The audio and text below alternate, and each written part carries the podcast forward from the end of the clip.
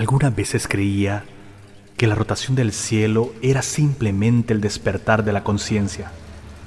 Y sin embargo, bastó recordar que Joshito no tuvo tiempo de pensarlo al estrellarse de las sillas en la pared. Soy Fabricio Estrada y le doy la bienvenida a su podcast Bitácora del Párvulo.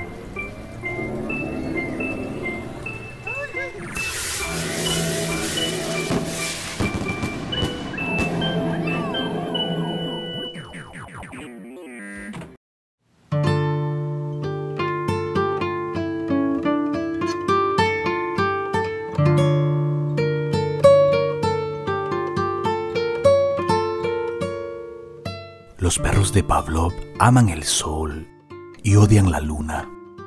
En ese orden. Sueñan que saltan eléctricas esferas y que van tras las nubes mordisqueando lluvias. Si Pavlov grita guerra, ellos ladran guerra. Si Pavlov mata, ellos entierran los huesos. Los cachorros de Pavlov tienen ancestros comunes. El lobo es el hombre del lobo, repiten. La mañana es blanca y la noche negra. Si lo quieres a color, sueña. Pavlov tenía perros y los golpeaba. Andaban en dos patas, se hacían los muertos, casi te hablaban y te quedaban viendo tan lejanos que sus colas frenéticas y andariegas eran a lo sumo una audaz y muy discreta súplica de auxilio.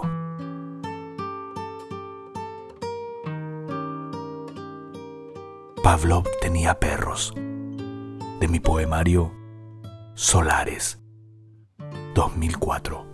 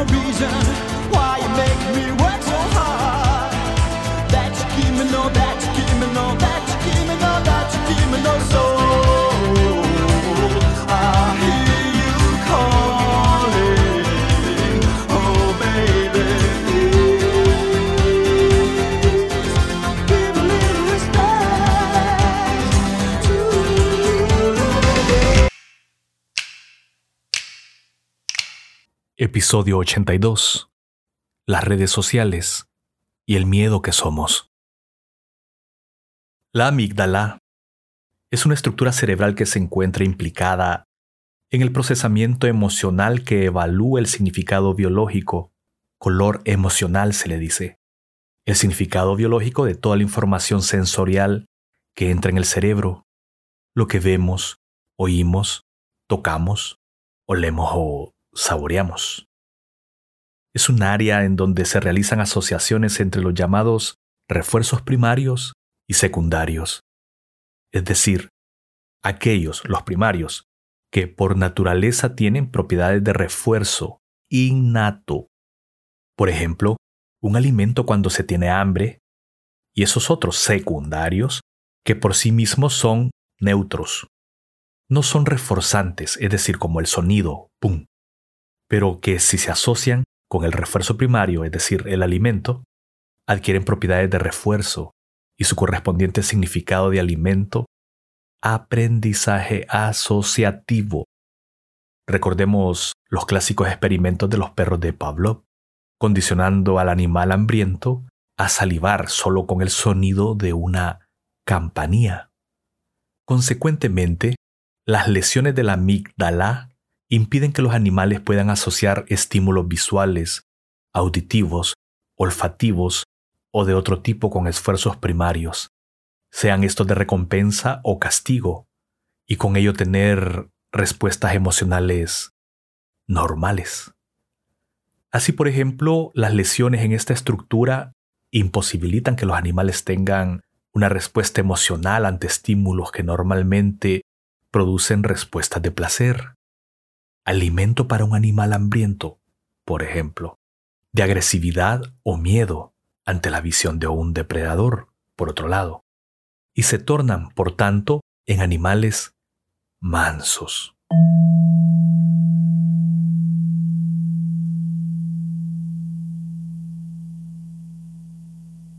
En los seres humanos, las lesiones de la amígdala impiden reconocer, por ejemplo, el mensaje emocional de las caras, los rostros.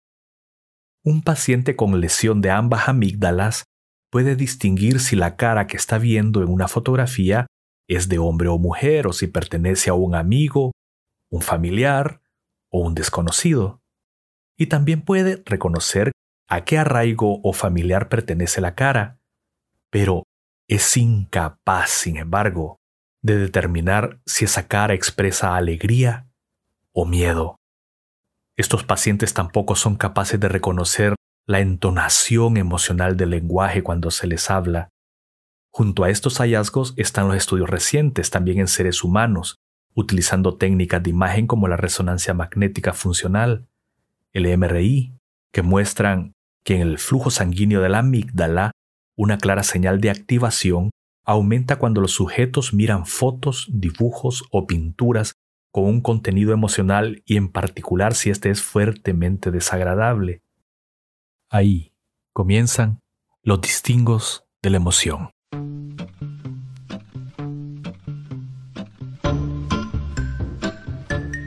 And Kimra, somebody that you.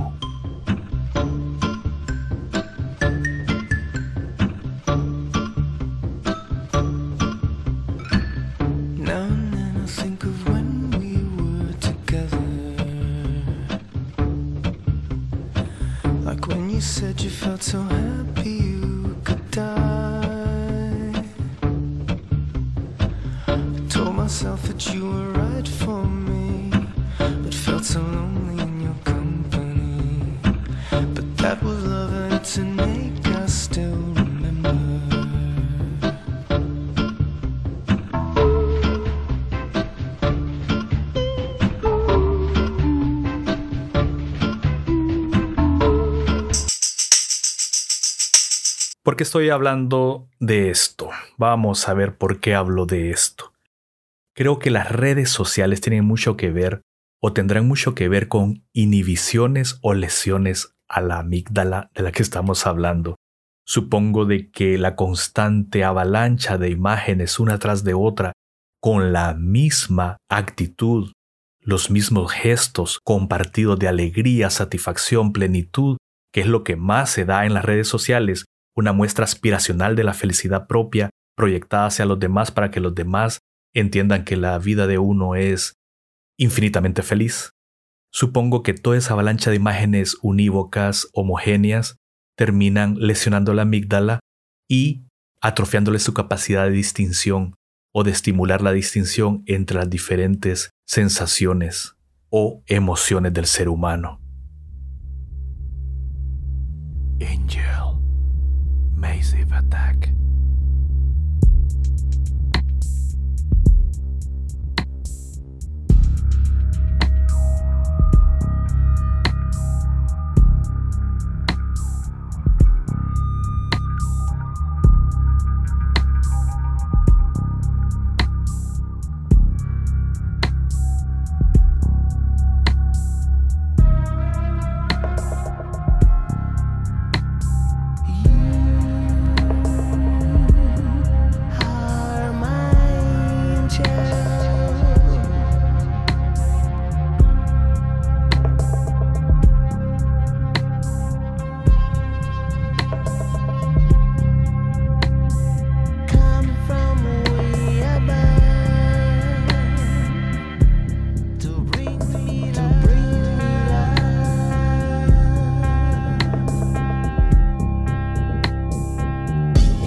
Rasgos de emociones podemos ver o podemos comprobar los seres humanos? Sentimientos básicos que conocemos, estos son felicidad, 1. Alegría, 2. Tristeza, 3. Sorpresa, 4. Rabia, 5. Asco, 6. Y miedo.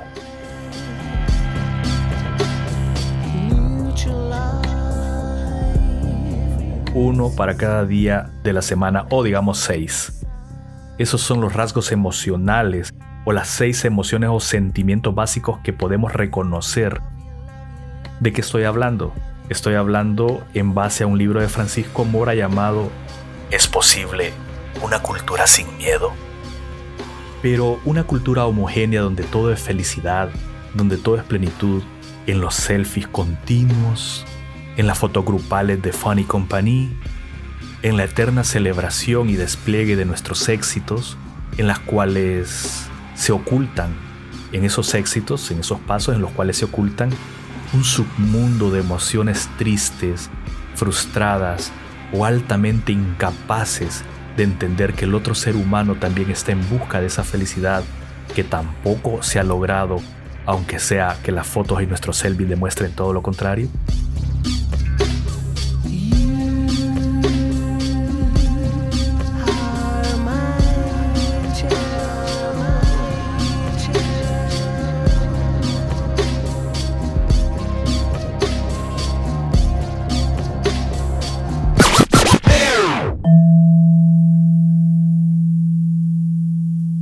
El perro, dice Francisco Mora, haciendo una memoria de una tesis que habla de que los neandertales no pudieron domesticar los perros porque la esclerótica, esa parte blanca de los ojos, en ellos era negra completamente como los chimpancés y que el pequeño cambio evolutivo que hizo el sapiens sapiens hacia la esclerótica blanca creó un enlace inmediato del lenguaje con el perro que pudo leer la comunicación visual la expresión de los ojos hacia dónde dirigía la mirada del cazador y estableció desde ese preciso momento una comunicación que llevaría hasta la fecha después de 52.000 años de amansamiento. Pues bien, dice Francisco Mora, junto a esas seis categorías básicas clásicamente admitidas en la literatura psicológica y médica, no reducibles a ninguna otra, recientemente se ha descrito que la cara humana expresa mucho más tipos de emociones hasta 21 expresiones faciales diferentes que se conocen como emociones compuestas. Estas últimas son un combinado entre esas seis emociones básicas mencionadas. Y los perros, por supuesto, pueden leerla. Pero ¿qué diría un perro estar ante las redes sociales y mirar de que todos tenemos la misma expresión de felicidad, que todos irradiamos una plenitud absoluta, que todos tenemos el acceso por fin al confort, que todos por fin somos la única cara que la Big Data crea en su algoritmo. La felicidad, el emoticon Happy Face. Ese perro hipotético que accesa a las redes sociales se entendería absolutamente ausente de la comunicación con un humano que más bien le daría mucho terror. Pero ¿qué sucede con nosotros cuando la realidad fuera de las redes sociales implica entender que los gestos diarios hay un despliegue de 21 emociones para sobrevivirle al día en la selva de cemento que somos? Algo que por supuesto las redes sociales no muestran. Algo que por supuesto el algoritmo censura. Algo que por supuesto nos autocancelamos a la hora de abordar a un mendigo en la calle o a un acto de furia o un acto de euforia. Mi nombre es Culero Conor. Iré a Curiaki, el de Valderramas. Camino por las calles de mi barrio. Me, me gritan, cuidado con la fiera. Yo tengo hijos en los ocho continentes. Y a todos ellos yo les saqué los dientes. Con, con eso yo construí un gran puente. Para pasar al otro lado de las serpientes. Mi, mi, mi nombre es Culero Conor. Los miedos entonces. Los miedos sociales, dice Francisco Mora los miedos de vivir con los demás, los miedos a los otros. Y es que la mayor parte de la población humana vive en medios urbanos o de grandes ciudades. y en ellas los seres humanos se encuentran, en buena medida, alejados de peligros y amenazas directas de la naturaleza, como pudieron ser depredadores animales, quedando solo el hombre como amenaza central para el propio hombre.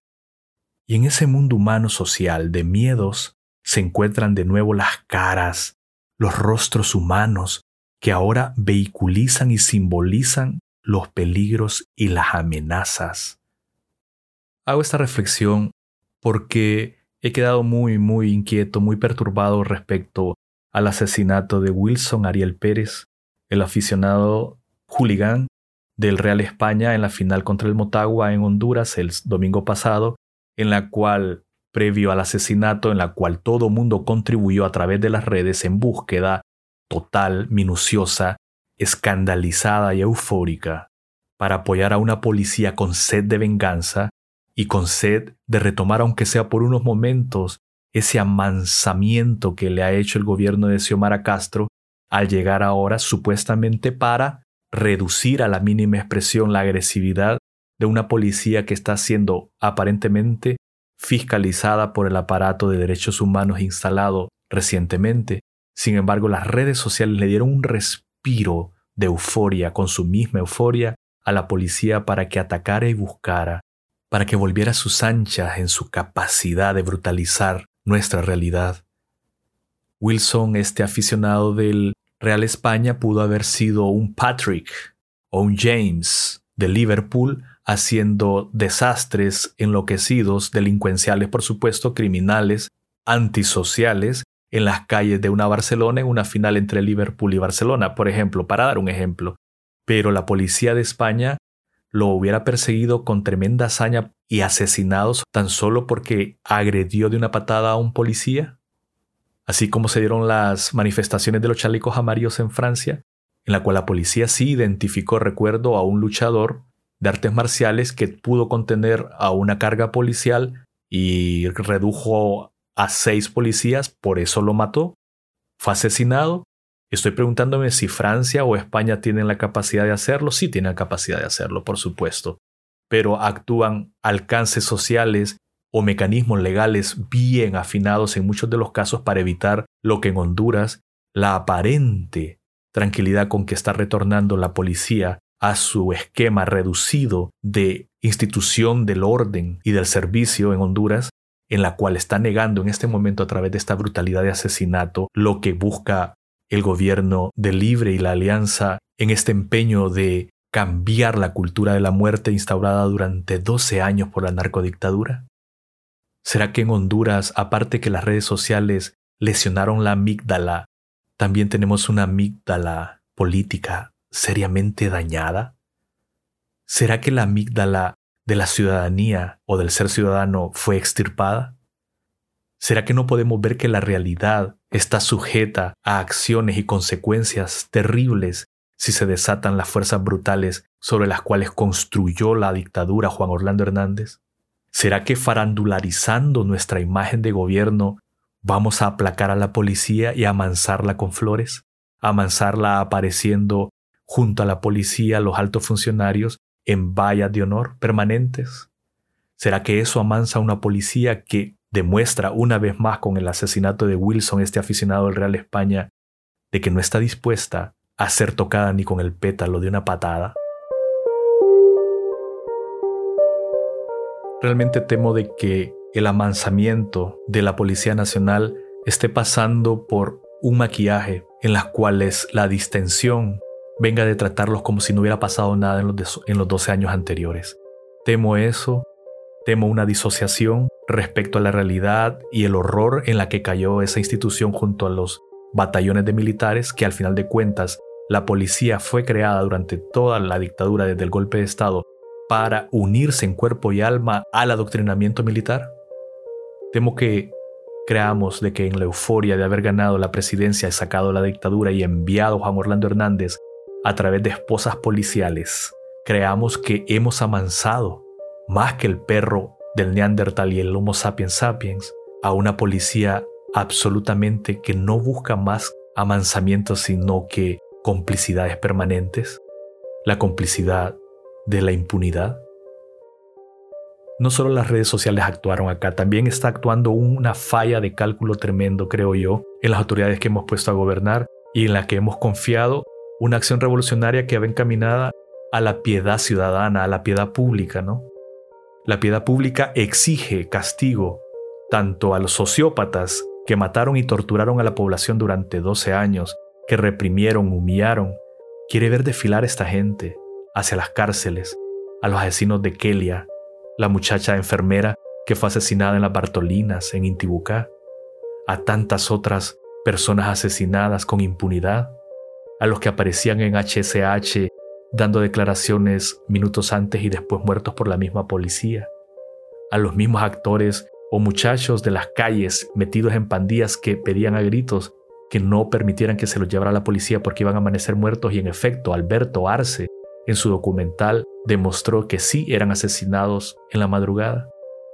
¿Ha sido esa cultura de la muerte la que impactó la amígdala social? ¿O es una combinación entre redes sociales propia de un capítulo de Black Mirror la que ha actuado para linchar y asesinar a un hombre descarriado, absolutamente eufórico por el fútbol, como cualquier hooligan en Argentina, México, Francia, España.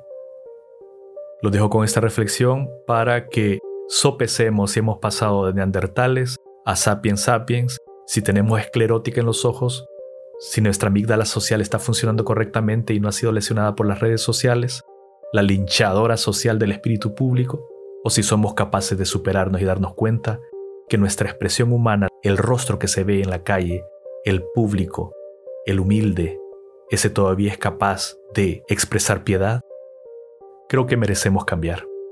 Creo que Honduras puede cambiar hacia una cultura de vida y que no existan más Wilson Ariel Pérez por ahí, tampoco conducidos al fanatismo, tampoco marginados por el ingreso, cuya máxima frustración se desencadena en un partido de fútbol con una patada a un ente o una personificación de la institución que durante 12 años ha enseñado que Honduras solo a través de la brutalidad puede darse a conocer a nivel internacional, es decir, la policía y los militares de Honduras?